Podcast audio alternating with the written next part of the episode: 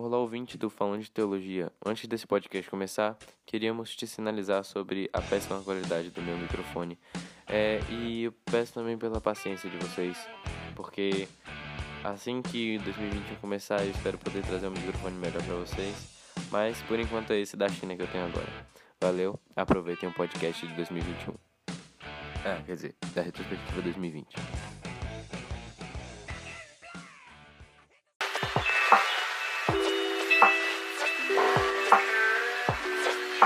Olá, ouvintes, bem-vindos ao podcast falando de teologia sobre a retrospectiva 2020. Eu considerei 2019. É o episódio 19, e por isso que me confundi. E nenhuma maré calma fez marinheiro experiente. E aí, gente, eu sou Emerson Araújo e o Covid não foi convidado para esse ano, mas quem quis, ele ajudou muito.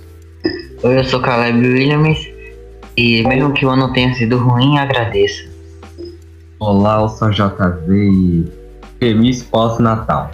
Olá, meu nome é Gustavo e minha frase é: a gente aprende, aprende, mais burro. Eu sou Jarina Mendonça e eu fui convidada pelos meninos para falar sobre a reforma protestante do, é, do, podcast Falando de Graça. E é muito bom estar de volta aqui com vocês. E é muito bom trazer esses convidados que ajudaram tanto a gente nos podcasts passados. E a gente fez uma seleção dos podcasts que tiveram convidados que um, é, os convidados tiveram mais participação e foram mais relevantes.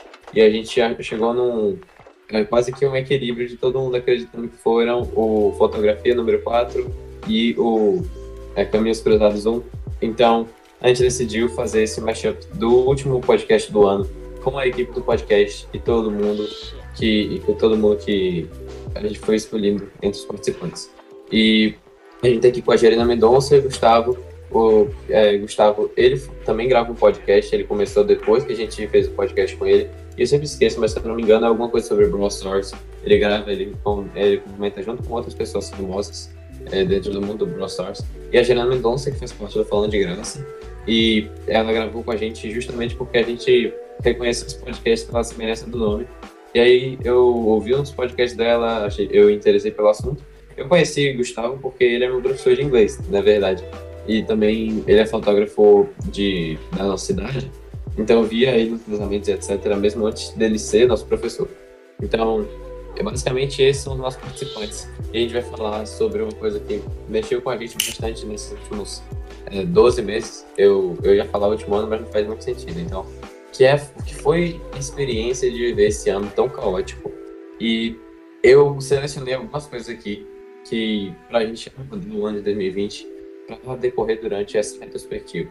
E, primeiramente, queria fazer uma, duas perguntas. E é, 2020 foi um ano essencialmente ruim para vocês? O que, é que vocês acham?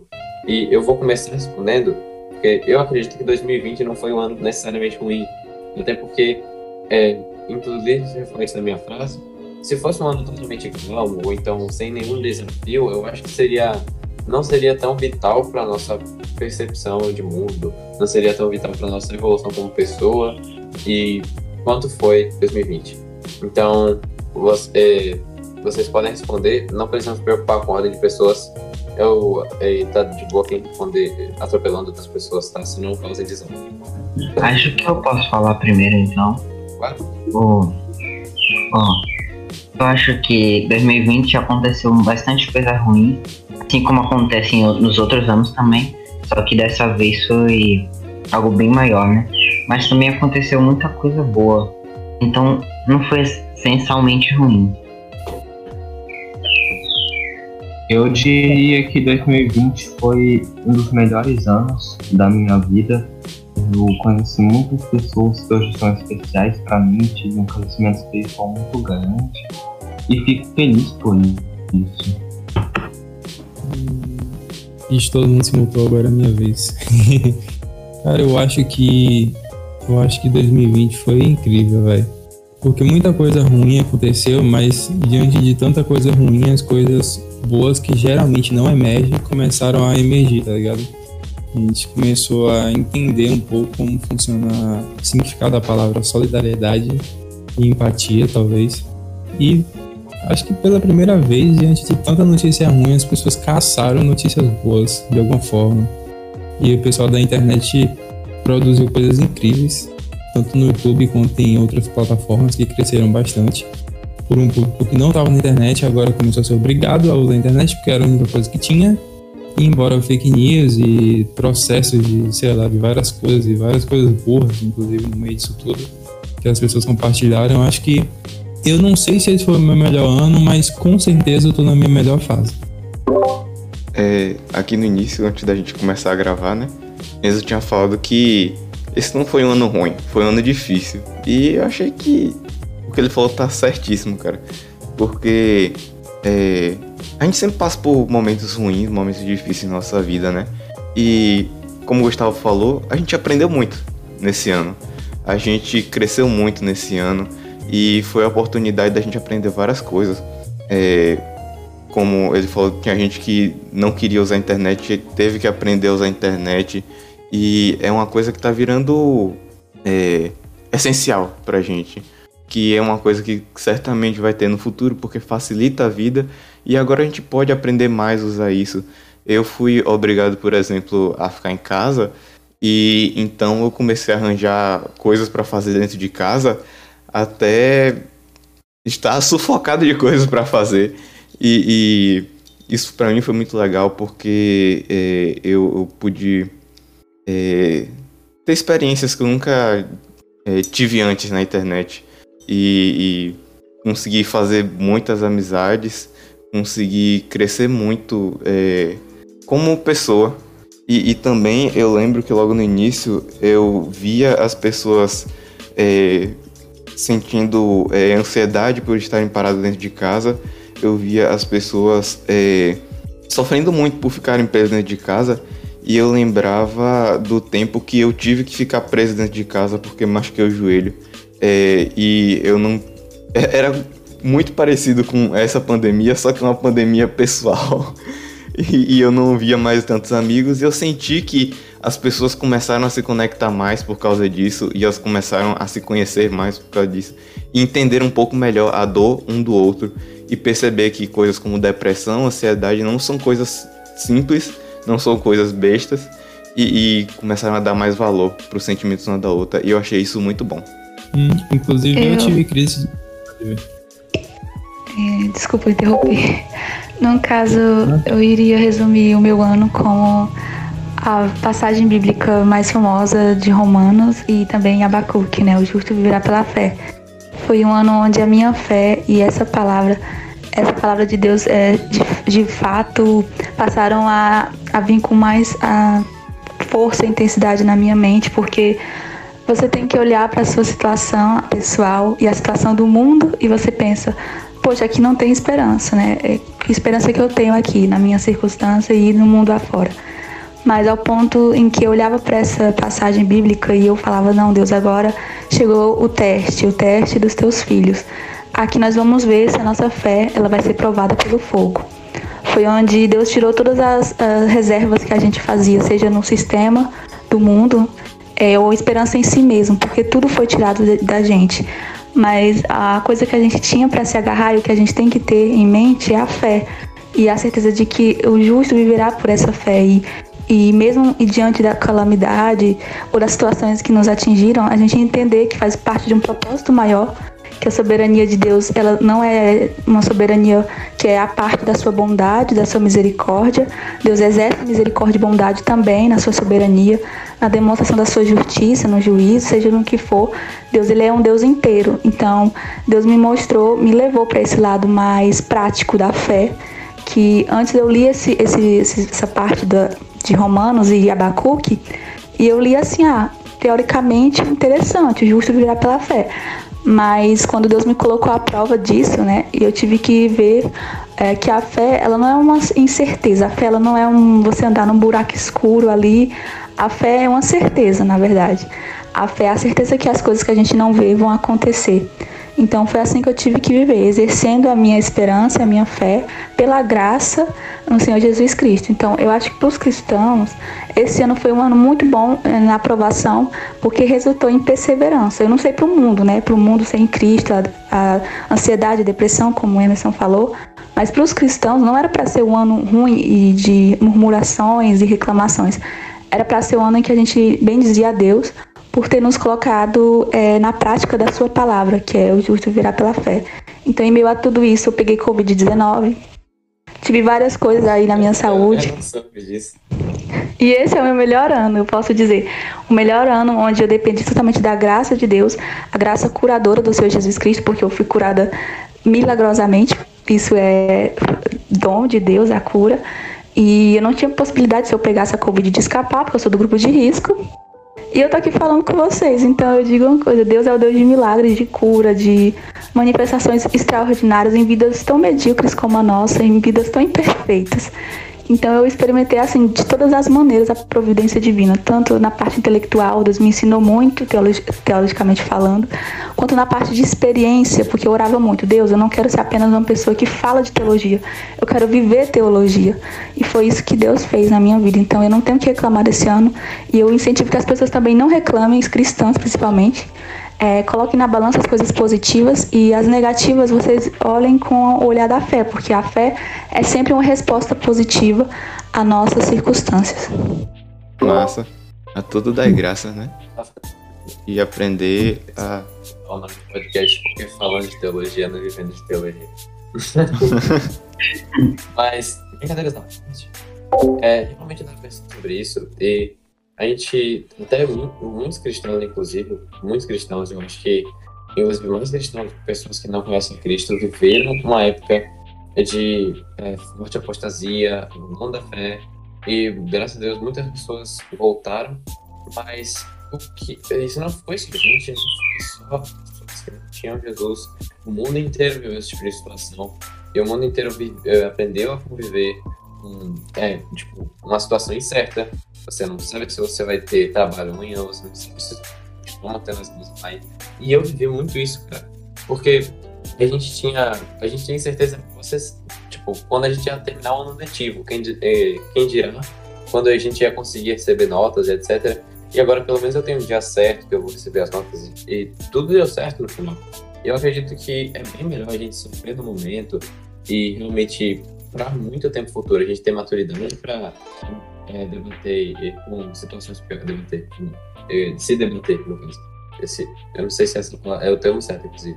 Se a gente se encontrar no futuro com situações piores, a gente já vai ter um, um nível de maturidade que a gente ganhou da, de 2020, entendeu? Então, quem viveu 2020 é, crescido, tipo, entre acima de 10 anos, eu creio, é, vai ter uma habilidade contra as situações pesadas no futuro. É, inclusive, se você não, se você não viu, dois, é, você não viu 2020, se você está escutando isso aqui nove anos depois, igual eu escutando estava Estrada, que é falando do que aconteceu em 2009, eu não entendo nada. É, eu vou falar, a gente vai citar aqui no podcast tudo que aconteceu em 2020. No caso, um grande overall, um grande resumo. E, e você vai poder entender. Mas, basicamente é isso. Eu, e a conclusão que eu acho que todo mundo tirou é que 2020 não foi um ano totalmente ruim, porque por ser difícil, um ano difícil, como eu coloquei antes do podcast começar, é, por ser um ano difícil, a gente aprendeu a viver situações difíceis. E uma coisa que eu, eu não tinha frequência de estudar, eu não tinha, eu não tinha uma forma consistente de falar sobre meus princípios, eu vivia constantemente brigando por causa de política. Em 2020 eu comecei a largar o que era o que me era inútil, eu comecei a tentar espalhar assim, o que foi, o que era fundamento na minha vida, entendeu? Por isso, inclusive, que eu fazia, eu eu fazia, é, tipo, as minhas antigas, meus antigos encontros na biblioteca é, com a galera da escola, que sempre não tinha mais de três pessoas, não que as pessoas eram pouco, mas eu não queria trazer, é, eu queria trazer mais pessoas para escutar sobre Jesus, mas, tipo, era impossível trazer tanta gente, porque era só um encontro na biblioteca de 10 minutos, porque, inclusive, as pessoas não queriam perder todo o recreio, mas não falando de teologia, sendo lá as lives ou nos podcasts, eu consegui passar mais de Jesus, que é a única base da nossa fé, para as pessoas, entendeu? E Jesus é liberdade e amor. Então, não é aquela coisa quando você fala de política, a pessoa ela realmente irritada, se sente mal. Quando você fala do amor de Jesus, a pessoa não tem defesa. Agora, tem gente que consegue falar de Jesus e faz, passar uma impressão como se fosse algo pesado, algo religioso. E eu vou parafrasear Resgate, né? Que é, porque é a minha banda favorita. Eu geralmente penso na fase do resgate, sempre que eu tô pensando nessa situação de religião, é que é os autores da lei permanecem inertes sobre as normas da lei escritas pelas próprias mãos. Então, é, a gente ainda continua vendo que essas pessoas tentam colocar lei sobre aquilo que é bom. E Jesus veio para nos libertar da lei. Ele fala: Eu não vim para destruir a lei, mas eu vim para aprimorá-la, eu vim para cumpri-la. E, eu acho que é isso, sobre 2020. E a, a segunda pergunta, cara, a gente já foi tipo 25 minutos na mesma coisa. Mas é, esse é pelo menos bom. Acho que foi 25, 15, eu não contei. Mas a gente começou a 24, 26 minutos, ok, 26 minutos. E segunda pergunta é no que, no que 2020 mais mudou as nossas vidas? E começando respondendo, assim como eu comecei a última, é, 2020 mudou na minha vida a forma que eu trato as pessoas, principalmente na hora que eu estou discutindo com elas sobre alguma coisa. Por e eu citei inclusive isso na última no último bloco, né? Não no bloco, porque a gente não dividiu esse podcast em bloco. Mas na última pergunta, que eu falei que eu não falo mais de política. E eu realmente parei de política, porque é uma coisa que, independente de como você fala, vai sempre causar desconforto, vai sempre causar. E eu não gosto disso. É, e eu parei de falar de política, até porque não, política nunca vai chegar a lugar nenhum. É isso que eu aprendi. Você pode até eleger um. Inclusive, eu vou citar uma situação que me define pra caramba. Você pode até eleger um presidente que vai. que tem seus princípios, que tem tudo que você acredita, mas aí ele chega lá e ele começa a agir como outra vida, ele cometendo coisas que você discorda e cometendo, é, cometendo até corrupção, inclusive, se envolvendo em esquemas de corrupção, que ainda existe um grande debate sobre isso. Eu não vou citar a pessoa que é, mas obviamente vocês sabem que eu tô falando do Bolsonaro. Eu ainda torço para que o governo dele dê muito certo, mas pelo que eu tô vendo agora é tipo um caso perdido.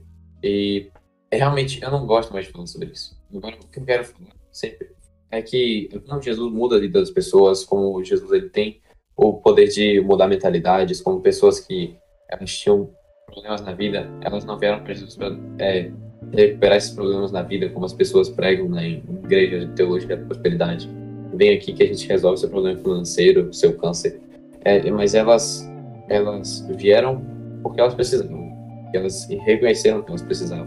E aqui a vida delas foi mudada, mudada entendeu? A vida das pessoas muda com Jesus. Porque, obviamente, é uma coisa que muda nosso interior e de dentro para fora, a gente vai mudando também como a gente se comporta.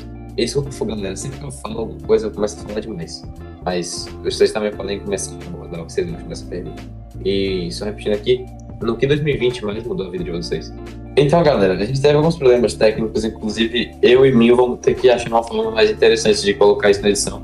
É, e, é, e a gente tava falando, a Juliana começou a falar, a gente perdeu uns nisso aí, nessa brincadeira, uns 5 minutos de gravação. Mas já, a gente fala ainda sobre como 2020 mudou nossas vidas. E é o que mais mudou nossas vidas. E Jarina, a Jarina estava comentando sobre isso. E já que teve esse problema, esse problema horrível, ela vai continuar falando. Você não vai. Não sei se ela vai falar de novo. Mas, por favor. Então, eu vou simplificar aqui, porque eu falei uma coisa muito longa, né, no outro. Então, eu vou falar que, bom, Deus na minha vida, né, se mostrou abrangente da forma do poder e da sua graça. Em todas as formas, me levou a me questionar, entender um pouco sobre a minha fé, em quem eu estava colocando a minha esperança, questionar até assim a minha própria teologia em relação a de quem eu estava ouvindo aquilo, se era de fato do próprio Deus e vivendo as coisas que eu pregava. Então, foi uns conflitos internos é, existenciais, mas também na parte da saúde, enfim, eu já relatei sobre o Covid-19, eu peguei e tal. E eu vi ali Deus é, muito presente na minha vida e me fazendo depender da graça mesmo, assim, de fato, viver pela fé, como ele fala na palavra. Colocar minha fé à prova. Inclusive tem uma frase que diz: ah, somente uma fé que se abalou, inabalável é. E foi exatamente assim que eu me vi, em muitos momentos da minha vida, momentos de circunstâncias difíceis, e você olhar para o mundo, o mundo também não, não te responde positivamente, porque todo mundo está desesperado. Só que foi nesse momento que veio um questionamento para mim, também eu agora quero falar para a igreja que o que, que nós estamos pregando, qual a esperança que nós temos, porque o mundo ele vai buscar em nós a esperança, vai buscar em nós as respostas, a cura. Então, como é que a igreja no mundo está se posicionando através do Covid-19? Há orações por cura, nós cremos no poder curativo de Jesus Cristo, nós cremos no poder milagroso de Deus, nós vivemos verdadeiramente pela graça dele, sabe? É, em, em fé constante. Como é que o mundo vai olhar para a igreja agora, sabe? Será que a gente vai ver na prática o que a gente prega? Então, como você falou sobre Jesus Cristo, né? Eu quero pregar Jesus Cristo. E exatamente o que Jesus falou para mim, pregue, me pregue, né? Pregue, fale sobre mim ao invés de falar sobre você. fala sobre o meu poder da cruz, o poder que salva, que transforma e que educa, que ensina, e fala sobre o poder curativo, o poder transformador. Então essas experiências foram muito fortes em mim, momentos que Deus tirou auxílios terrenos para que eu pudesse ter o auxílio celeste, sabe? Para que eu pudesse olhar acima de mim e ver que Uh, as coisas que eu me apegava antes eram inúteis e não traziam edificação, mas isso foi muito bom porque, em meio a isso, eu exercitei a minha fé. Eu fiz como o Tiago disse, né? Tende uh, ânimo quando passasse por várias provações. Eu pude viver essas partes que a gente lê na Bíblia, mas a gente dificilmente a gente consegue exercer. Então eu tive que fazer isso e foi muito benéfico. Foi o melhor ano da minha vida espiritualmente e materialmente também, porque eu minha família conseguiu comprar uma casa própria. Ah, milagres e milagres foram acontecendo e por incrível que por incrível que pareça, as coisas foram se desenrolando. Eu vi a providência de Deus na minha saúde, porque eu sou do grupo de risco, curada do Covid, milagrosamente, sem tratamento nem nada, é uma coisa muito louca. E depois, é, minha família ganhar esse, esse presente, meu pai conseguir um dinheiro que fazia tempo que estava na, sabe, naquelas né, brigas jurídicas. Meu pai conseguiu, no meio da pandemia do Covid-19, e a gente conseguiu comprar uma casa própria, digamos, de passagem muito boa, né? Graças a Deus. Então eu só tenho que agradecer e louvar a Deus, porque aprendi tanto a depender dele é, espiritualmente, é, materialmente falando, e também intelectualmente, porque eu aprendi muito é, com a teologia, revi meus conceitos e hoje é, vivo realmente pela fé, como eu sempre falei. Essas experiências mudaram muito a nossa vida em 2020 e, inclusive, eu falei isso é, no, na parte que cortou, que a igreja ela tem um senso de ela tem um senso de catolicidade, mesmo a gente estando na igreja protestante, porque a catolicidade não é sobre o catolicismo. A, tipo, o conceito de catolicidade é que a igreja é universal, a igreja e é, ela se une em todos os momentos e ela tem um conselho que, apesar de diferenças teológicas entre cada uma das denominações, a gente tem um conceito de união. E por isso e católico vem do termo latino que significa universal. E a nossa igreja nesse tipo de momento, ela tem que se unir para achar um concílio do que a gente tem que fazer, do que a gente tem que é, de como a gente tem que agir na pandemia. Nunca se pensou nesse tipo de coisa como a Igreja de Cristo ela vai se manter num período tão caótico como a pandemia, em que todo mundo está precisando de auxílio psicológico, tá todo mundo de uma forma ou de outra prejudicado. E a gente conseguiu, no caso a maioria das pessoas, se manter junto na igreja, se distanciar das heresias, né? Porque teve uma galera aí nessa pandemia que deu uma grande exagerada na, nos erros teológicos, mas no geral, eu digo, a igreja ela continuou de pé, né? de pé e saudável em 2020. E eu acho que isso foi uma grande vitória para 2020, né? E para o cristianismo em si, que não foi a primeira nem foi a última pandemia que a gente passou, mas nas, na primeira eu diria que a igreja, porque antes de protestantes éramos católicos, né? É, a gente falou isso no podcast que a Janina veio da primeira vez. E a gente passou pela, pela peste negra esfaqueando judeus porque achávamos que eles eram os culpados da peste negra. Então, a gente, pelo menos das últimas pandemias para cá, a gente foi melhor do que a gente era antes. Algo a acrescentar? A gente pode passar para os acontecimentos mais marcantes do ano, que eu acho que vai ser a. a oi? Sim, sim, Emerson. É, só queria comentar mesmo que Jarina falou, né? Cara, muito massa. Encontrou meu coração mesmo. É, nesse ano também teve várias vezes que. que teve algumas vezes, né? Que, que como ela, é, é muito bom a gente colocar nossa prova, é, nossa fé em prova. é, e, e, eu achei massa aquela frase que ela falou de so, como é somente uma fé que foi abalada. É você pode repetir? É somente uma fé que se abalou, inabalável é. É de uma música, não vou divulgar aqui a banda, porque é uma banda meio assim, né, controversa na sua teologia. Direitos, direitos autorais, direitos autorais. É, então eu não, vou, eu não gosto muito da teologia deles, mas eles escrevem músicas muito cristocêntricas. Se vocês quiserem saber, me procurem depois eu falo, é que eu não vou divulgar ela, né? Porque eu não concordo muito com os artistas, mas a, essa música fala sobre provações tem essa frase muito marcante. Somente uma fé que se abalou, inabalável é. Não sei se é, mas eu vou assumir aqui que na minha cabeça são os arrais. Porque eles são adventistas, então. eles têm- Exatamente. Ah, É, eu, não queria, eu não queria falar, você me força a Deixa, falar as deixa, coisas. deixa. Eu não posso assim, sabe? Tudo Eu- bem, minha cara. irmã, ela escutava muito esses caras. E quando descobriram que eles apoiam um monte de coisa que, tipo, é meio que absurdo, a gente deixou de escutar eles. Então, a gente não, né? Eu nunca escutei, graças a Deus. Eu não gosto dos estilos de música dos Arraiz e Projeto Solo. Embora eu sei que o Projeto Solo tem umas músicas muito incríveis e a maior parte da comunidade cristã adora eles. Adora, assim, vocês entenderam, né? É o sentido literal do palavra adora. Mas, então, galera, É. todo mundo passou desse tópico, mais alguma coisa a acrescentar? E aí, como eu tava falando. Sim, sim. É, e, e teve algumas vezes também que é, minha, minha fé foi bot- colocada à prova também. E meu pai, ele ganha por dia de trabalho, né? E de virar assim e beleza, meu pai vai trabalhar amanhã? Não vai. A gente tem dinheiro pra amanhã? Não vai. E agora, o que, é que a gente vai fazer? e aí, tipo, só tinha uma opção. Que era confiar em Deus. E aí descansar em Deus e, e ter a certeza de, de do dia de amanhã ter alimento, de o dia de amanhã vai ficar tudo bem, vai ficar tudo tranquilo. A gente não sabe como, mas a gente sabe que vai ficar tudo bem no dia seguinte. E eu nunca tinha passado por isso e pra mim foi, foi bom ter passado e saber que que eu ia conseguir passar por isso é, entre aspas tranquilo, mas que eu ia passar por isso. É, e aí a gente entende um pouco mais sobre é, a, a essa fé, essa fé louca, né? Que os cristãos têm. e essa paz que excede todo entendimento. Cara, e vendo vocês com esses seus exemplos, me deixa, me deixa parado pra pensar.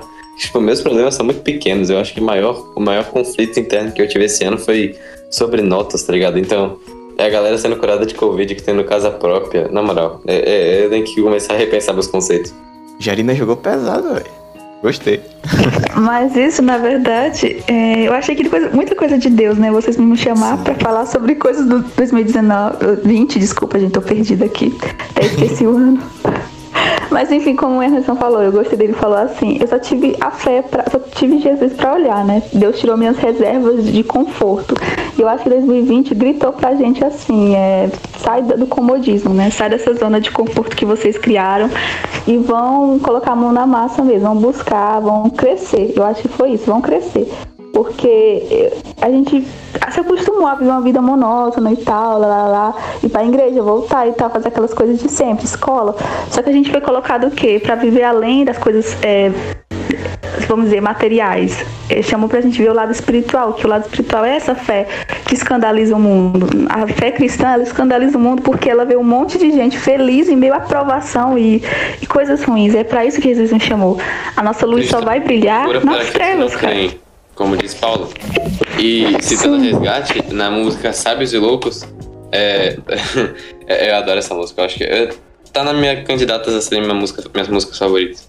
Mas é, Sábios e Loucos, ela tem uma parte que diz que é, loucos ganham fé no caos. É, uma, é, tipo metade da letra descrevendo sábios e, os seus, é, e o seu contraste com as pessoas loucas. E os sábios são as pessoas que é, se, é, se fazem superiores fora da fé cristã, e os loucos são as pessoas que sabem que são inferiores a todos. Somos os piores pecadores, que são os cristãos. Os cristãos são os loucos do mundo, né? Que é a Bíblia nos descreve como, como loucos porque a nossa fé é loucura para aqueles que não creem. E eu É, queria e- dizer, eu queria reafirmar, né? Não sei porque, porque eu acho, eu acho que cortou a minha frase antes da. Eu não sei se falei isso antes ou depois do corte. Né, que o que mais mudou minha vida em 2020 foi o falando de teologia, que eu consegui passar Jesus para muitas pessoas e de uma forma muito eficiente. Antes eu só conseguia falar para pouca gente e ainda existia esse problema de eu falar muito de política, o que me ajudava, o que me ajudava nada e me atrapalhava imensamente, porque eu construía aquela coisa de tipo antipatia, entendeu? E eu não tô dizendo que minhas ideias políticas eram erradas. Eu continuo sendo de direita, conservador e etc. É, assim, inclusive, eu tenho um problema de conceito é, conservador e liberal que tem disso direito. Eu só sei que nos princípios eu sou conservador. Então, é, eu conseguindo começar a falar mais de Jesus, eu mudei esse parâmetro na minha vida. E acho que agora dá pra passar pro próximo tema, se ninguém quiser mais falar. Mais alguém? Só mais uma coisa. É, e, e também é impressionante perceber, por exemplo, é, como Deus responde nossas orações, né? Porque eu lembro que do ano até passado para o ano passado, eu orei muito pedindo para Deus que Ele me ajudasse a, a lutar lutas maiores do que é, do que eu lutava, é, batalhar em batalhas muito maiores do que, que eu estava vivendo.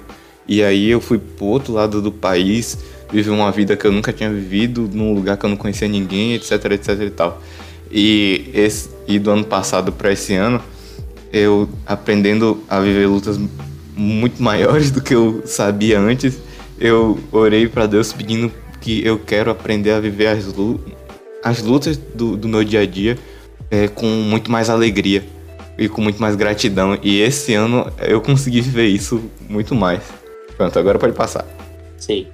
Eu ia me aprofundar cada vez mais nos assuntos que a gente fosse olhando. Mas pensando no, meu, no nosso tempo, né? Inclusive eu não quero tirar tempo dos participantes, nem aumentar demais a gravação. Sendo assim, a gente vai só citar cada um dos. Cada, calda, nossa, eu, eu falei aqui calda tipo como se fosse sorvete. Mas cada um dos acontecimentos de 2020, eu citei os 10 mais importantes, é, na minha percepção.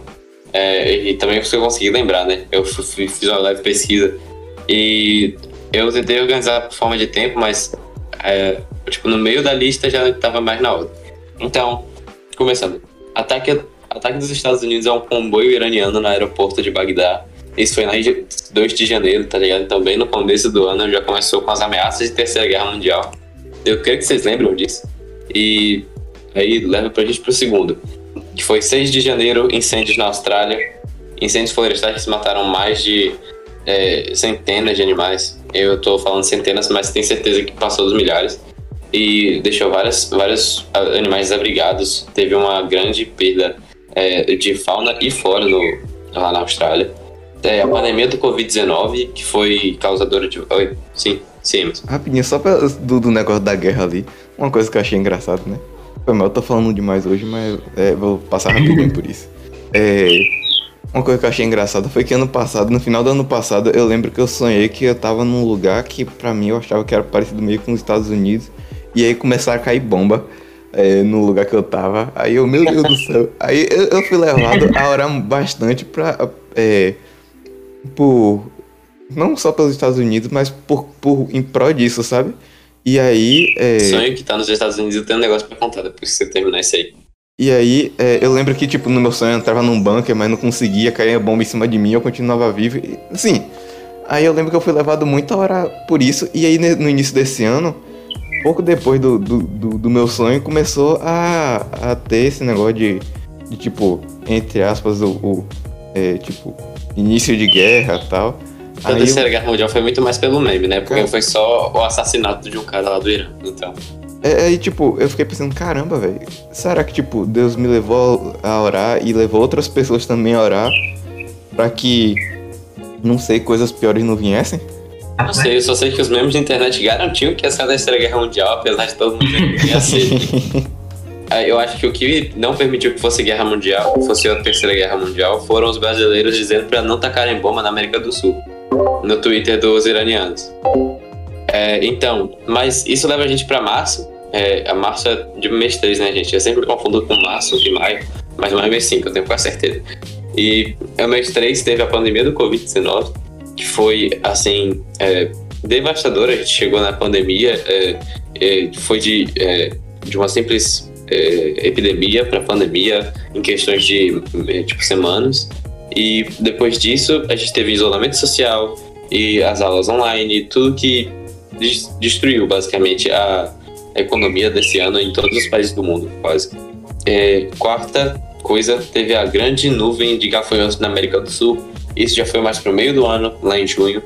E também em junho teve o assassinato de George Floyd, uma coisa totalmente é, impensável né, para os dias de hoje. É uma coisa que o racismo afetar nossa sociedade do jeito que afetou é uma coisa que era para ser impensável e continua acontecendo. Apesar de que teve as manifestações violentas contra o racismo e violência policial, que é o sexto ponto, inclusive.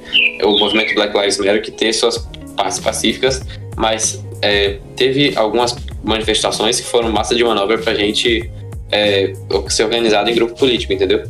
E aí a gente destruiu a cidade de Minneapolis, basicamente. Minneapolis. Minneapolis não, Minneapolis. Teve várias manifestações no mundo inteiro violentas que destruíam carros de policia policiais, entendeu? E teve essas duas, é, esses dois extremos, né? Que era gente muito bem intencionada, querendo lutar contra o racismo, mas destruindo o carro de polícia. E polícia e tendo dentro, da, dentro do, dos esquadrões policiais pessoas racistas que queriam é, denegrir pessoas negras. Isso é ridículo para os anos de hoje. A, mas saindo dessa coisa negativa, vamos para um negócio que fez a gente rir muito. Foram as acusações de fraude nas eleições americanas. Todo mundo torcendo para um lado e 500, é, 500 é, milhões de votos sem contar ainda.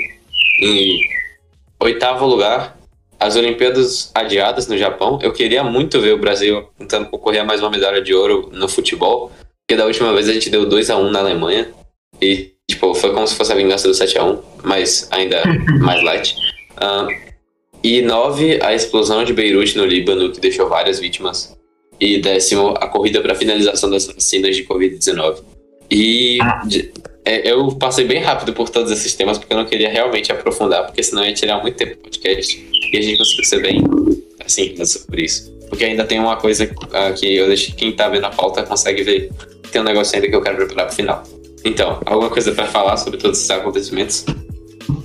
Ah, sobre os acontecimentos em si não, mas eu lembrei que esses dias teve a. Disseram que era a estrela que guiou os pastores para a casa de Jesus. O ah, Natal. Eu vou falar sobre isso, eu vou falar, vou falar, vou falar. então, e acho que é só isso, né, galera? Posso passar para a pergunta, a enquete das perguntas do Instagram?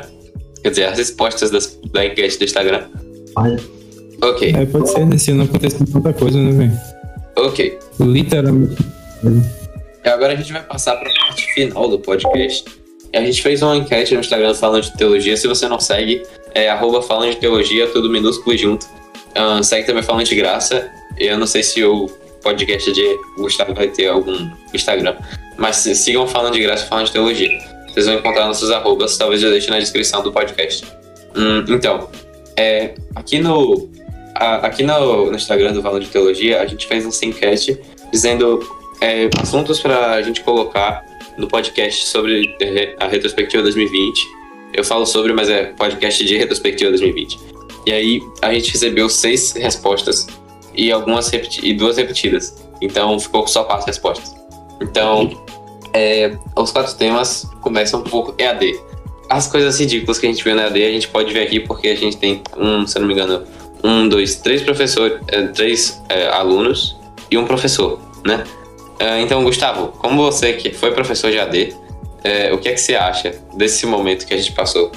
Uh, cara, eu acho que se divide, se divide por etapas.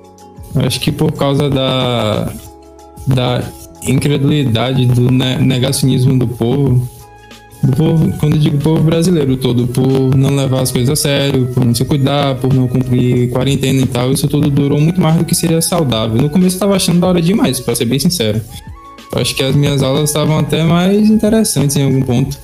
Eu achei, inclusive, as chegou... aulas de Gustavo incríveis, porque, como um aluno, Gustavo foi um ótimo professor de AD, ao contrário de alguns que não se esforçaram em nada, tá ligado? É, assim, eu falo em nada, mas foi bem pouco, realmente. É, e Gustavo, realmente, ele teve um empenho incrível e, e, eu consegui me dar super bem na matéria de Gustavo. É, tipo, inclusive, no meio do ano, no meio de uma aula, convidei ele para gravar podcast e ela aceitou. Então foi uma das grandes alegrias da AD. Pra mim foi ter Gustavo ah, é. como professor. ah, valeu, Agora obrigado, foi mal. Véio. Pode continuar, já terminei a rasgação de seda. Não, de boa, de boa. Você não tem o que falar. Véi, você é um ótimo aluno, não tem nem o que dizer. Literalmente não tem o que dizer, velho.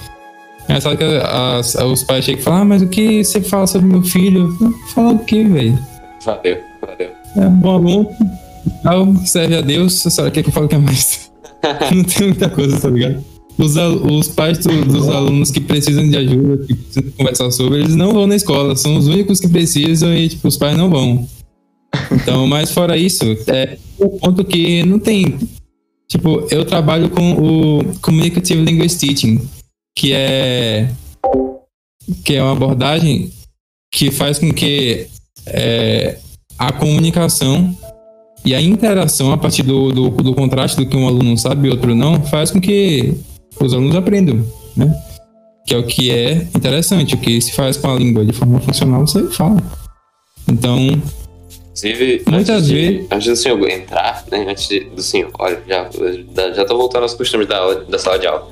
Antes de você entrar, cara, eu tinha, a gente, a nossa professora de inglês era uma menina que chamava Gabi.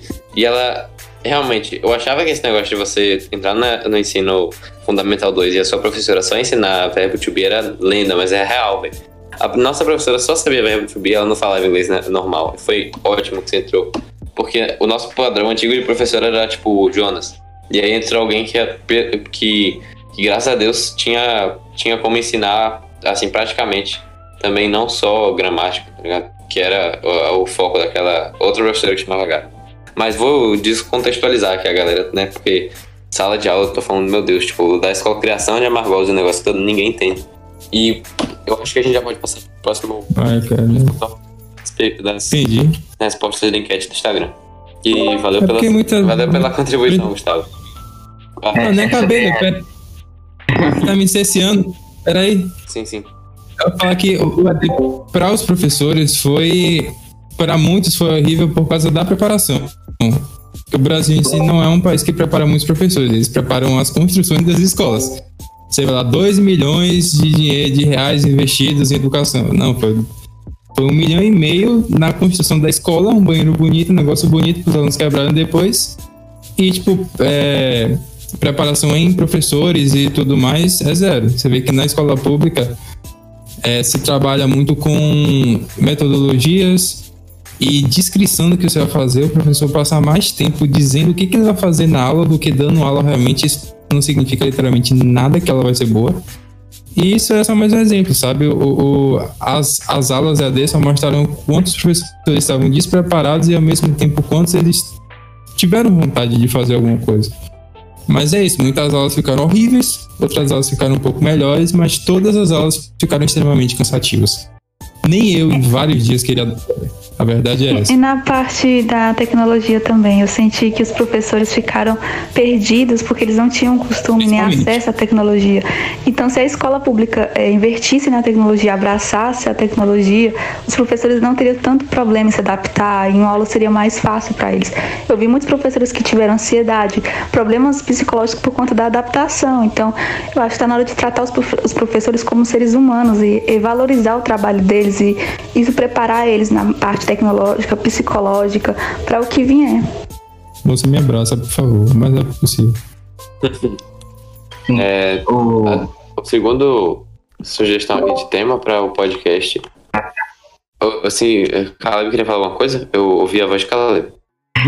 né, eu, e da perspectiva do, dos alunos também, eu vi muitos dos meus colegas reclamando das aulas, dizendo que os professores só queriam lucrar, ah, eles queriam que parasse as aulas.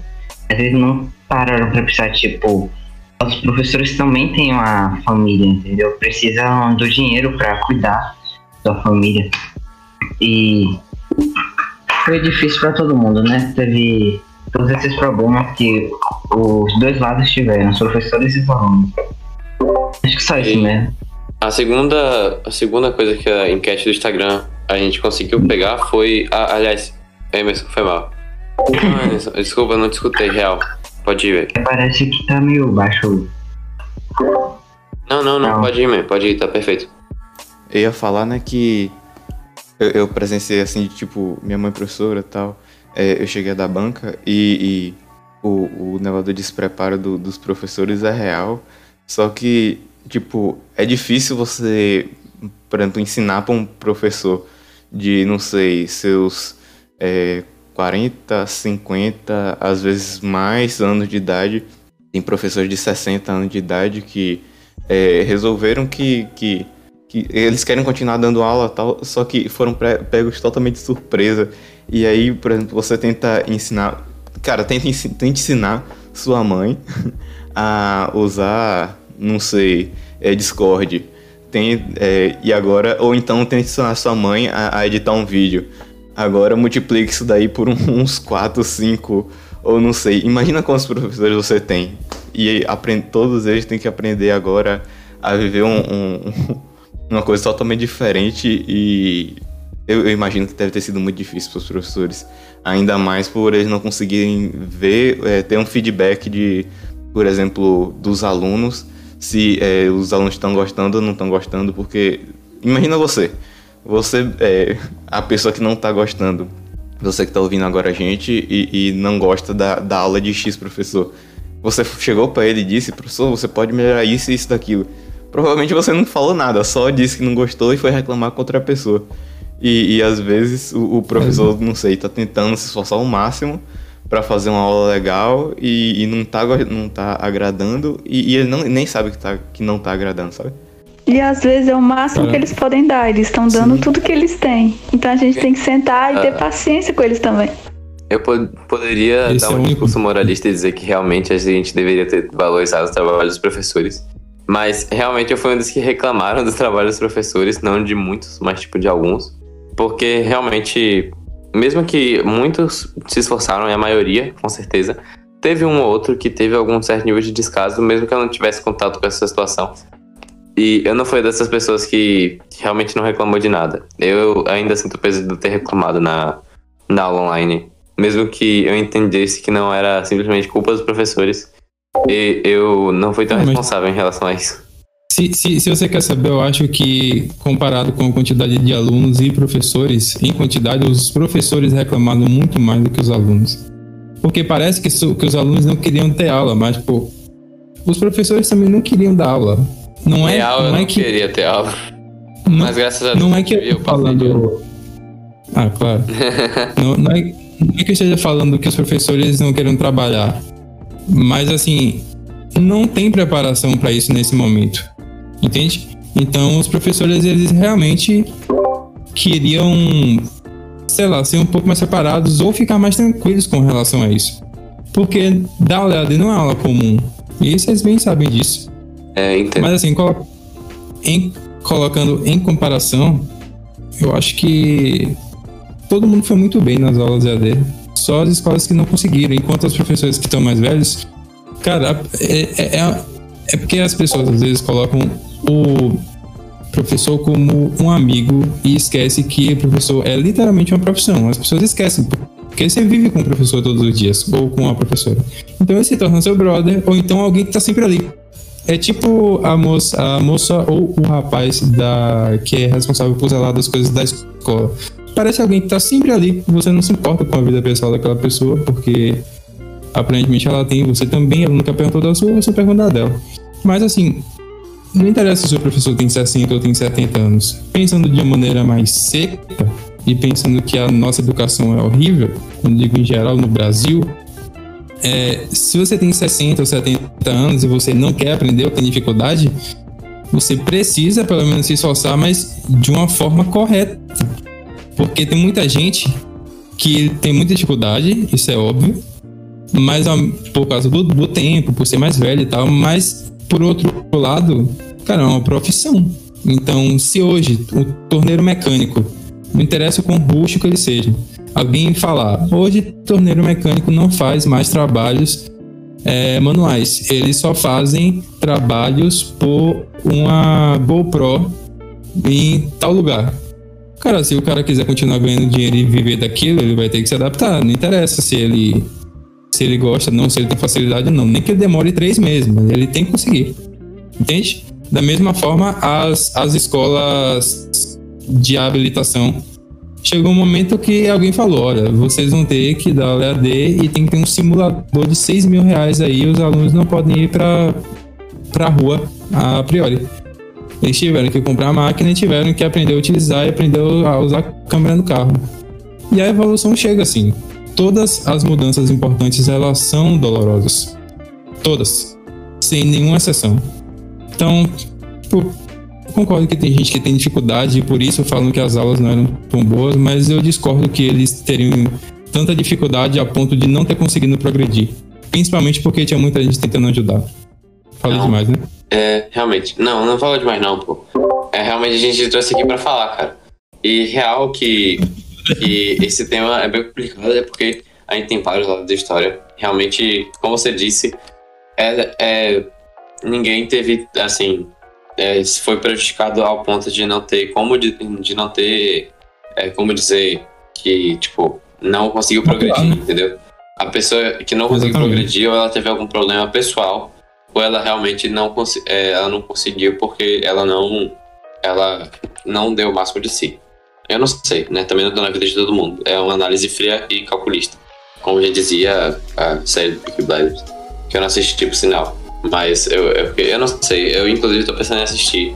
Mas é tipo, não sei se é pra minha classificação de idade, eu vou olhar depois na Netflix. Eu acho que é pra mais de 16 a 18 anos. Ah, quando é pra maior de 16 eu não gosto geralmente porque deve ser violento. Mas enfim, eu vou olhar depois. É. E. Eu não gosto de é mais de 18, que só tem pornografia. É real, é real. A pessoa, o, o, o, o autor es- esquece o filme e só coloca a gente no. Sem necessidade alguma. É, e as últimas três coisas que a gente tem que colocar, eu, é, tipo, é, eu pensei em falar cada uma delas, mas a gente já falou um pouquinho de cada uma. É, e, tipo, antes, né? As quarentenas e as discussões raciais. E vou começar pela quarentena. A gente já falou muito sobre ela, porque, tipo, essa, querendo ou não, é uma situação que deixou todo mundo com o pé atrás esse ano, porque foi o que deixou o ano chato e deixou o ano cansativo, maçante. Foi você ter que ficar em casa, não poder ver seus amigos na maioria das vezes. E quando começar a flexibilizar, ainda ter algumas coisas que você tinha que fazer, como usar álcool em gel e a máscara, que era obviamente necessário antes e depois da pandemia. E a gente continuará usando e vai continuar tendo esses cuidados até que esteja tudo realmente bem. E, e isso é muito ruim, né, cara? É, tipo, porque a gente não, a gente não tem nem como driblar essa situação. Porque agora, tipo, ficar em casa ou ficar em casa. Eu estou. Minha previsão para o futuro. Algum, alguns como é, nerds aí não vão querer ser reconhecidos na rua, tá ligado? Putz, tem que sair de casa. Vou botar uma máscara aqui só por botar pra ninguém falar comigo, tá ligado? Já tô Tipo, vendo tem- isso. Se real que depois da pandemia, cara, vai ter a galera que vai, vai continuar. Não, eu acabei de, de encarnar aqui o, um gaguinho da. Do, o gaguinho do. Do Looney Tunes. É, tipo, mas voltando. Vai ter uma galera que vai realmente internalizar esse negócio da máscara e vai usar mesmo depois da pandemia ter terminado. Tava pensando em É. usar. Eu vou Vai. usar, na verdade. Eu vou usar, eu vou usar É um hábito muito bom.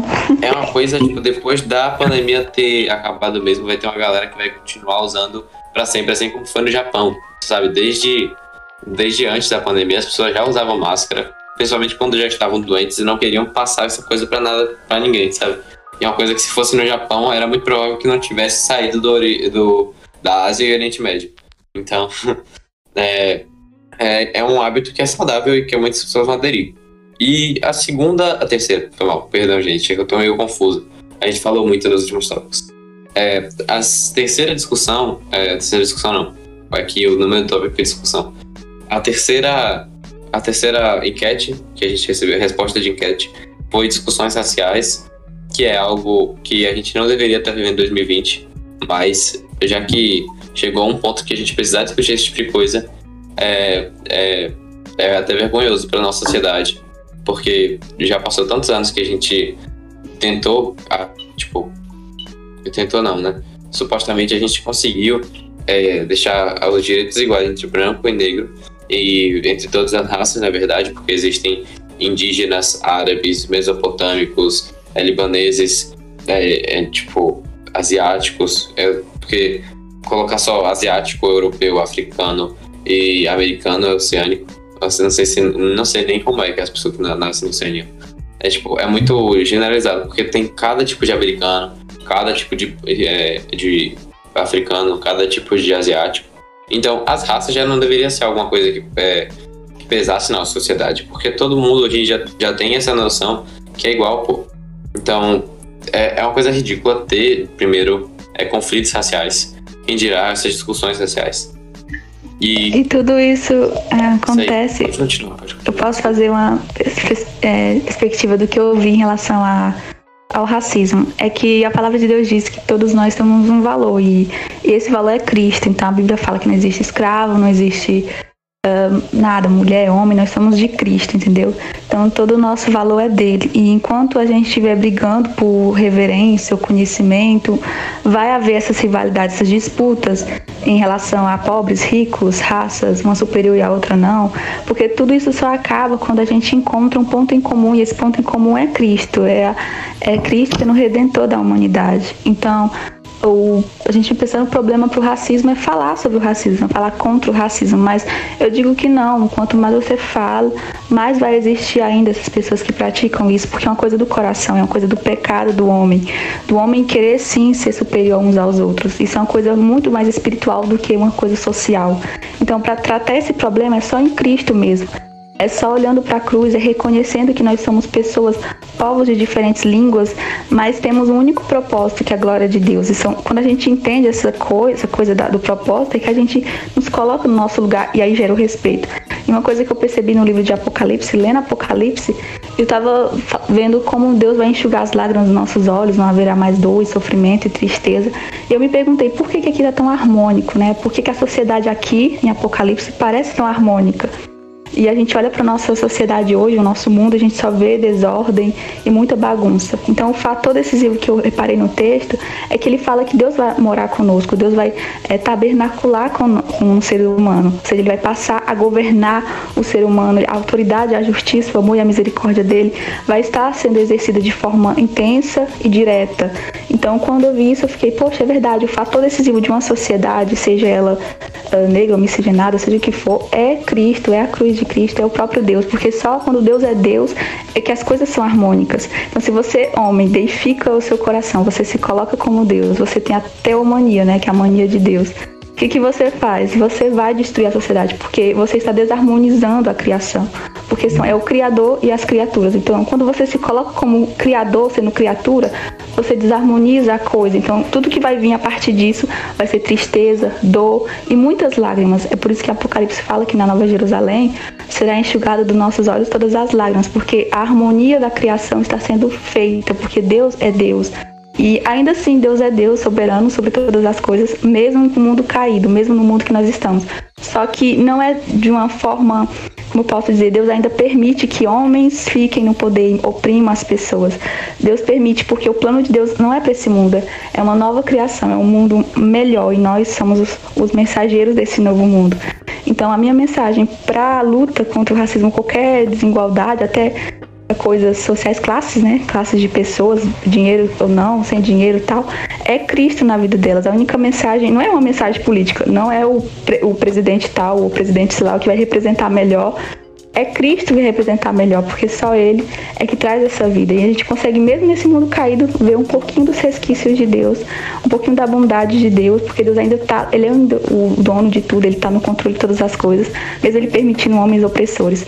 Então, a minha mensagem é que Deus é soberano e a bondade dele não está separada da sua soberania, da sua misericórdia, e mesmo meio essa queda horrível, essas pessoas matando umas às outras por conta de coisas banais, Deus ainda continua no controle de tudo e ele sim irá julgar com justiça essas coisas, seja em Cristo, perdoando os pecados, ou seja no inferno, punindo o pecador. Então, é essa é a minha mensagem que eu deixo aqui. Não é uma ideologia política, não é ideologia psicológica nem antropológica, é a própria palavra de Deus, a teologia que vai nos trazer o senso de propósito e respeito uns pelos outros. Caramba, a Jarina, ela simplificou tudo que eu ia falar, cara. Porque, alguma vez em Cristo, na humanidade já não existe mais escravo nem senhor, já não existem mais homens ou mulheres, mas todos estão debaixo de uma autoridade única e permanente que é Jesus Cristo. Então, quando todas as pessoas se reunirem no final dos tempos numa sociedade que é, tem Cristo como centro, mas nenhuma diferença poderá ser para essas pessoas. Então, é, é, isso que realmente a gente vê como uma sociedade perfeita. E é uma coisa que não vai conseguir alcançar aqui. E agora a gente só tem que lutar um pouco mais para melhorar e aumentar essa igualdade aqui. E também não ir para outro extremo, que é queimar carros de policiais, porque essa galera ela também começou a generalizar. E a gente achou uma policiofobia. Eu tenho, eu tenho, eu conheço, né, um policial. Eu conheço, não tive contato com ele em 2020 porque ele se mudou, mas quando ele morava em Amargosa, eu sempre tive ele como um dos maiores exemplos de pessoa. É, é, é, inclusive ele era pastor, pastor Red, ele também era policial. E ele, um homem negro, ele tava com sua família sempre, ele se mudou para Margosa para servir. E eu, eu, eu, não parava de pensar nele quando esse, esse caso estava estourado, porque como é que o, o pastor Regi, negro, policial, cristão, vê essa situação? E eu tenho certeza que ele conseguia é, entender que os dois lados estavam errados. Porque, tanto quanto policiais, alguns policiais tiveram é, essas atitudes, também a mesma violência a partir dos manifestantes. Eu acredito que agora a gente possa passar para outro, outro enquete. O que vocês acham? Minho quer falar e eu vou falar uma coisa também. Sim, Emerson. Não, é, só ia. Como, é, como ela citou ali, é, homem, mulher, negros, é, escravos, entre outras coisas, é, todos são iguais perante, é, aos olhos de Deus, né? E como Jesus falou, aquele que quer se fazer maior, faça primeiro, seja o menor, porque é, aos olhos de Deus o, o, melhor é aquele que serve. E é aquele tanto que nosso Deus se fez homem e, e ele esteve entre nós e, e foi o que mais serviu a todos, né? O verbo se fez carne e habitou entre nós. Citando e... o episódio de ontem também. Quando a gente entende que, na verdade, temos que tratar todos os outros como se fosse um, um, um, patamar acima, sabe? Com todo respeito que merece uma pessoa com um patamar acima. Com todo direito que merece um patamar acima. O que eu queria falar não tem muito a ver com a questão religiosa, é, mas eu vi em alguns lugares falando, tipo, a melhor forma de parar com a. Esqueci como era. Parar com a, o racismo era parar de falar dele. Foi algum. Inclusive um negro que tava fazendo a entrevista. Aí perguntaram o que ele achava do, da, da Dia da Consciência Negra. Aí ele, ele falou algumas coisas lá, eu achei muito interessante mas eu não sei falar muito aqui, então só vou citar mesmo. Cara, eu acho que sobre isso tem etapas, tá ligado? É, tudo, que, tudo que é feito em movimentos sociais não são feitos de maneira burra, sabe? Tudo tem uma intenção. A intenção de falar sobre isso tá chegando num ponto que talvez não precise mais do, com a intensidade que está sendo falada agora. Mas eu sempre, todas as pessoas ao meu redor sempre foram, sempre foram e continuam sendo negras, inclusive poucas, algumas delas não estão mais vivas por se envolverem com, com tráfico. Mas todas as escolas que eu já passei na minha vida foram públicas. Eu nunca estudei uma escola particular, mesmo sendo professor de inglês, nunca tive dinheiro para pagar uma escola de inglês. E assim, o que eu tô vendo que as pessoas que são pretas agora estão fazendo Cara, eu nunca tinha visto, de verdade, velho. É, muitas pessoas estão empreendendo, tendo cargos que nunca tiveram. Sempre tem uma parte boa disso tudo. Eu acho que a intenção de falar muito sobre isso funcionou. Para quem tinha boa intenção e para quem tinha má intenção, mas funcionou. Agora, acredito que seja cada um fazer mais o seu e enfatizar um pouco menos isso. Até porque todos os, os comerciais agora tem pessoas negras. E tem coisa que é um pouquinho forçada, tá ligado? Tem coisa que eu assisto e vejo, tipo, pô, só tem. Passou gente branca o comercial todo, aí só tem uma pessoa negra agora, exatamente para falar que tinha que ter um negro, sabe? Isso eu acho meio estranho. Não era pra ser forçado. Era pra ter consciência natural. Teve uma, um cartazinho que eu, vi, que eu vi, era pra crianças, né? Eu tava dizendo lá, é, respeito em libras e do lado tinha foto de uma, de uma criança negra. Tipo, não tem. Dá pra entender? Não, eu não tô falando aqui que é, é pra parar, pra, pra parar de ter ou pra parar de falar. Mas, tipo, eu acho que o momento de, tá, de dar extrema importância a isso e forçar e gritar o mais alto possível no ouvido das, das pessoas, acho que já passou. Todo mundo já tá vendo isso, já sabe disso que resta agora é continuar de maneira mais branda, talvez. E focar em outras coisas. Essa, essa parada que fizeram com o Black Lives Matter de é, falar, ah, mas não, não, não tem White Lives Matter. Claro que não tem, porque ninguém morre por ser branco no meio da rua. Eu mesmo nunca fui roubado na minha vida. nenhum policial nunca me parou. Ao contrário de vários colegas meus que, que é, são bonitos e têm pele clara e blá blá blá blá, que andam com, com, com, com droga mochila em amargosa inteira e nenhum policial nunca parou. Da mesma forma que tem vários amigos meus que são negros e que o cara não tá fazendo literalmente nada e quando ele menos espera tá na parede sendo revistado sem motivo algum, sabe? Então, eu sei que tem muita coisa que não faz sentido. E que e também acho que não vai chegar em uma igualdade, principalmente no Brasil, que é um país subdesenvolvido. As pessoas não vão parar tratar igualmente uma pessoa que é preta e uma pessoa que é branca. Não vai, isso não vai acontecer tão cedo. Tão cedo eu digo por 100 anos. Realmente é. não acho isso. A gente eu tem acho. que entender que vidas humanas importam, independente se é negro, branco. Vidas humanas importam. Se é, se é um recém-nascido, ou seja, um feto, como ele chama, é, seja o que for, vidas humanas importam. Então, é, a maneira como a gente tem que olhar que tem que ser diferente. Por que, que a gente fala tanto de vidas negras importam, mas você olha para uma vida branca ou, sei lá, você é um anti-aborto e as pessoas ficam, ah, mas como pode, né? Mas a gente é pró-vida e a pró-vida também está nas raças. Então, o ser humano precisa olhar e falar, eu sou a que a vida humanas importa, independente da cor, de qualquer coisa. A gente não está incerto de sofrer preconceito porque é branco ou mais preconceito porque é negro. A gente tem que aprender a valorizar a vida em si, não só as raças, porque a nossa maneira de olhar as coisas aqui é errada. Então, quando a gente for olhar para as pessoas, sejam elas quem for, a gente tem que olhar para a vida humana e não para a cor da pele. E o ponto é, final, eu acho que é essa questão é que, tipo, o racismo existe e ele é um problema de ser, que há de ser tratado pela sociedade mas ele é de ser tratado como, como, por uma forma muito mais uma questão de tempo para as pessoas se, é, se socializarem e se conscientizarem sobre o racismo ser uma coisa errada e ser ensinado nas escolas do que ser algo violentamente imposto sobre a sociedade que vai muito mais é, dividir pessoas do que unir pessoas, entendeu?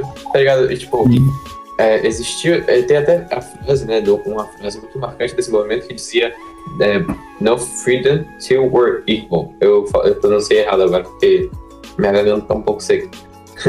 Mas, tipo, não, sem liberdade até que todos sejamos iguais.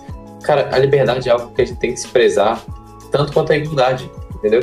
Então, eu acho que, assim, essas, essas, esses dois sistemas estão errados. Eu acho que, com isso, a gente já pode passar para o último, graças a Deus último ponto, porque esse podcast ficou só... extenso demais. Eu tô com, até com medo de estar tirando o tempo de vocês. É... Não, não, só queria dar, dar uma vírgula no que já, já a Arina falou. Eu realmente concordo com tudo que ela disse. Só que muitas pessoas, no momento do Black Lives Matter, a gente tem que comparar que é um, é um movimento que não acontece todos os dias e não acontece nada. Naquele momento, naquele momento eu acho que não era o momento de me lutar contra o Black Lives Matter, porque a razão era muito forte. Era muito verdadeira, sabe? É, eu entendo é, é, o, o, o, argumento que aí tem vários memes com a, a, pessoa com a casa pegando fogo, aí a, a, pessoa pedindo ajuda e tinha outra casa que tava de boa, aí a pessoa. A minha casa tá pegando fogo, por favor, ajuda. Aí a, a, a outra pessoa fala, ah, mas a minha tá de a minha tá aqui, todas as casas importam. Então, é, então, isso, eu acho que isso é bem real, sabe? Porque é um movimento que aconteceu por causa. Tanto é que agora não tem mais, né? Então, agora essa, essa bandeira sobre as vidas de, de todas, que tem que ser bandeira, para mim isso é questão de princípio. Se a pessoa não pensa assim, para mim ela é uma, uma mau caráter. Do ponto final. Se a pessoa acha que alguém é melhor que alguém. Que o respeito reina. E pra mim isso aí é questão de, de, de princípio, não é nem bandeira, porque fala em bandeira do meu partido e blá blá blá blá blá. Mas enfim, naquele momento ali, naquele momento exato, era o momento do Black Lives Matter. De tomar conta do Twitter, de tomar conta da televisão e tomar conta de tudo. É, é o mesmo ponto que você chegar em uma, em uma, em uma movimentação pró é, melhor remuneração, eu ia falar better remuneração para os professores brasileiros e chegar lá e falar, ah, mas os mecânicos também precisam. Então, os mecânicos precisam. Mas agora, nessa semana, nesses dias aqui, a gente está falando sobre os professores. Se você quiser ajuda para outra movimentação dos mecânicos, semana que vem a gente faz, sabe? E as pessoas meio que não tiveram maturidade para pensar sobre isso. Que tem pontos. A gente pensa, a gente quer discordar. A gente naturalmente quer discordar de todas as coisas que acontecem. Mas às vezes a gente esquece de respirar um pouco e pensar, poxa, isso aconteceu por causa desse episódio que esse homem morreu e de vários outros que aconteceram em várias partes do mundo. Então, esse é o momento do Black Lives Matter. Não vou lutar contra isso, sabe? Vou lutar, vou lutar contra e posso lutar contra os que não estão participando desse projeto e querem tirar proveito disso, que foi muita gente. Então, mas cada ponto é cada ponto. Lutar contra o, a movimentação toda e não surtiu efeito, eu acho. O Black Lives Matter continuou sendo uma das maiores coisas que aconteceu em 2020 contra a movimentação social. Embora, embora teve algumas coisas de, não sei se vocês lembram, mas vários times, várias torcidas organizadas de time também se, se movimentaram dentro da quarentena, que muita gente discordou e eu de certa parte também discordo. Que é a torcida do Corinthians, a do Palmeiras, alguma coisa assim, que vandalizaram alguns lugares também e tem um bocado de coisa. Então, sendo organizada errado e idiota, mesmo fora da quarentena, então. Agora, duplamente idiota e tudo organizado, mal pensado e principalmente errado. Então, então, a gente pode passar para o último e mais é, fútil assunto também, né? É, último e fútil. Eu vou fazer uma pergunta. Assim, é, posso de último e terminar o podcast? Sim. Então tá. Um, a última enquete, a última resposta da enquete, eu sempre me confundo. A última, a última resposta da enquete foi é, o cometa ou nave espacial no céu, da, é, no céu às 18h20 do dia 23 de novembro. Vocês viram é, uma luz que formou um formato de cometa e estava dizendo que tinha gente Sim. Eu deixei mais. Eu deixei Eu não. muito leve, tá ligado? Eu queria. Depois de Black Lives Matter, eu queria deixar uma, um negócio mais leve, né? Cara, não vi não, velho. E, cara, eu vi, na hora eu mandei um. Na hora eu mandei. Eu mandei um WhatsApp pra uma, menina, uma amiga minha que já me mandou. Eu falei assim, não, eu já tô vendo cometa, só falta estar em Kimi no Noir, que é o filme que o cometa tá caindo no Japão. É. Então, é, e eu não sei, eu não, eu não tenho nada muito pra falar sobre esse assunto. É simplesmente porque mandaram. Então, o Ayumi, eu vi essa recomendação e eu coloquei aqui no podcast, tá? Inclusive, próximo podcast eu quero que a Ayumi esteja aqui, tá? Episódio, é, hashtag Ayumi no episódio 20, a irmã de Haruki, Yumi. que acompanha o Instagram do podcast. Eu te desafio, Ayumi, você participar né? no próximo podcast. Eu Inclusive, acho a Haruki, que. a Haruki tem que mostrar isso pra ela. Aí eu me paga de, de, de comediante social que tem vergonha e tal, mas ela fala melhor É, de que eu. tímida. cara. A Yumi é uma pessoa incrivelmente inteligente. Desculpa gente que não conhece a Yumi, mas a Gustavo é professor, cara. E sabe disso. Então, é, eu acho que isso foi bastante. De dos dois. Pode continuar. Eu, eu tava. Eu te, eu te cortei. Pode continuar, Gustavo. Não, eu, você cortou meu corte, na verdade. A gente cortou outra pessoa que tava falando. Essas são duas tesouras. É a guerra de tesouras. O maior plot twist da história do podcast. Sim, sim. E, eu, eu- gente, é com esse podcast que durou mais de uma hora e meia, eu acredito, né? Porque a gente começou é, às 2h25 e tal, mas agora às 10h55, quase 4 horas da tarde. Em aberto, ficou esse tempo todo, menos uns 10 minutos que a gente teve de, de falha, né? Erro, é, fora a gente tentando reabrir, menos os cortes, então eu acho que ficou um pouquinho menor do que uma hora e meia. Mas obrigado por ter acompanhado a gente até aqui. É, feliz 2021. É, eu espero que você consiga aproveitar esse finalzinho de 2020. Acho que você está escutando em 2021 também, né? Porque a gente vai lançar dia 31, embora estejamos gravando dia 26. Então, é, que 2021 seja ótimo para você e que você consiga olhar para trás não com ódio, não com até inclusive insatisfação e ingratidão, mas que você consiga olhar para trás pensando, nossa, é, Deus e o universo deram uma boa lição para a gente em 2020. É, e obrigado. E eu vejo vocês no próximo podcast, nas próximas lives. Falou, galera. Tchau. Tchau. Adeus. Acho que é coletivo que a gente faz. Vocês podem dizer tchau a todo mundo. tá? Eu em uníssono. tchau, galera. Ok, agora fica no vácuo.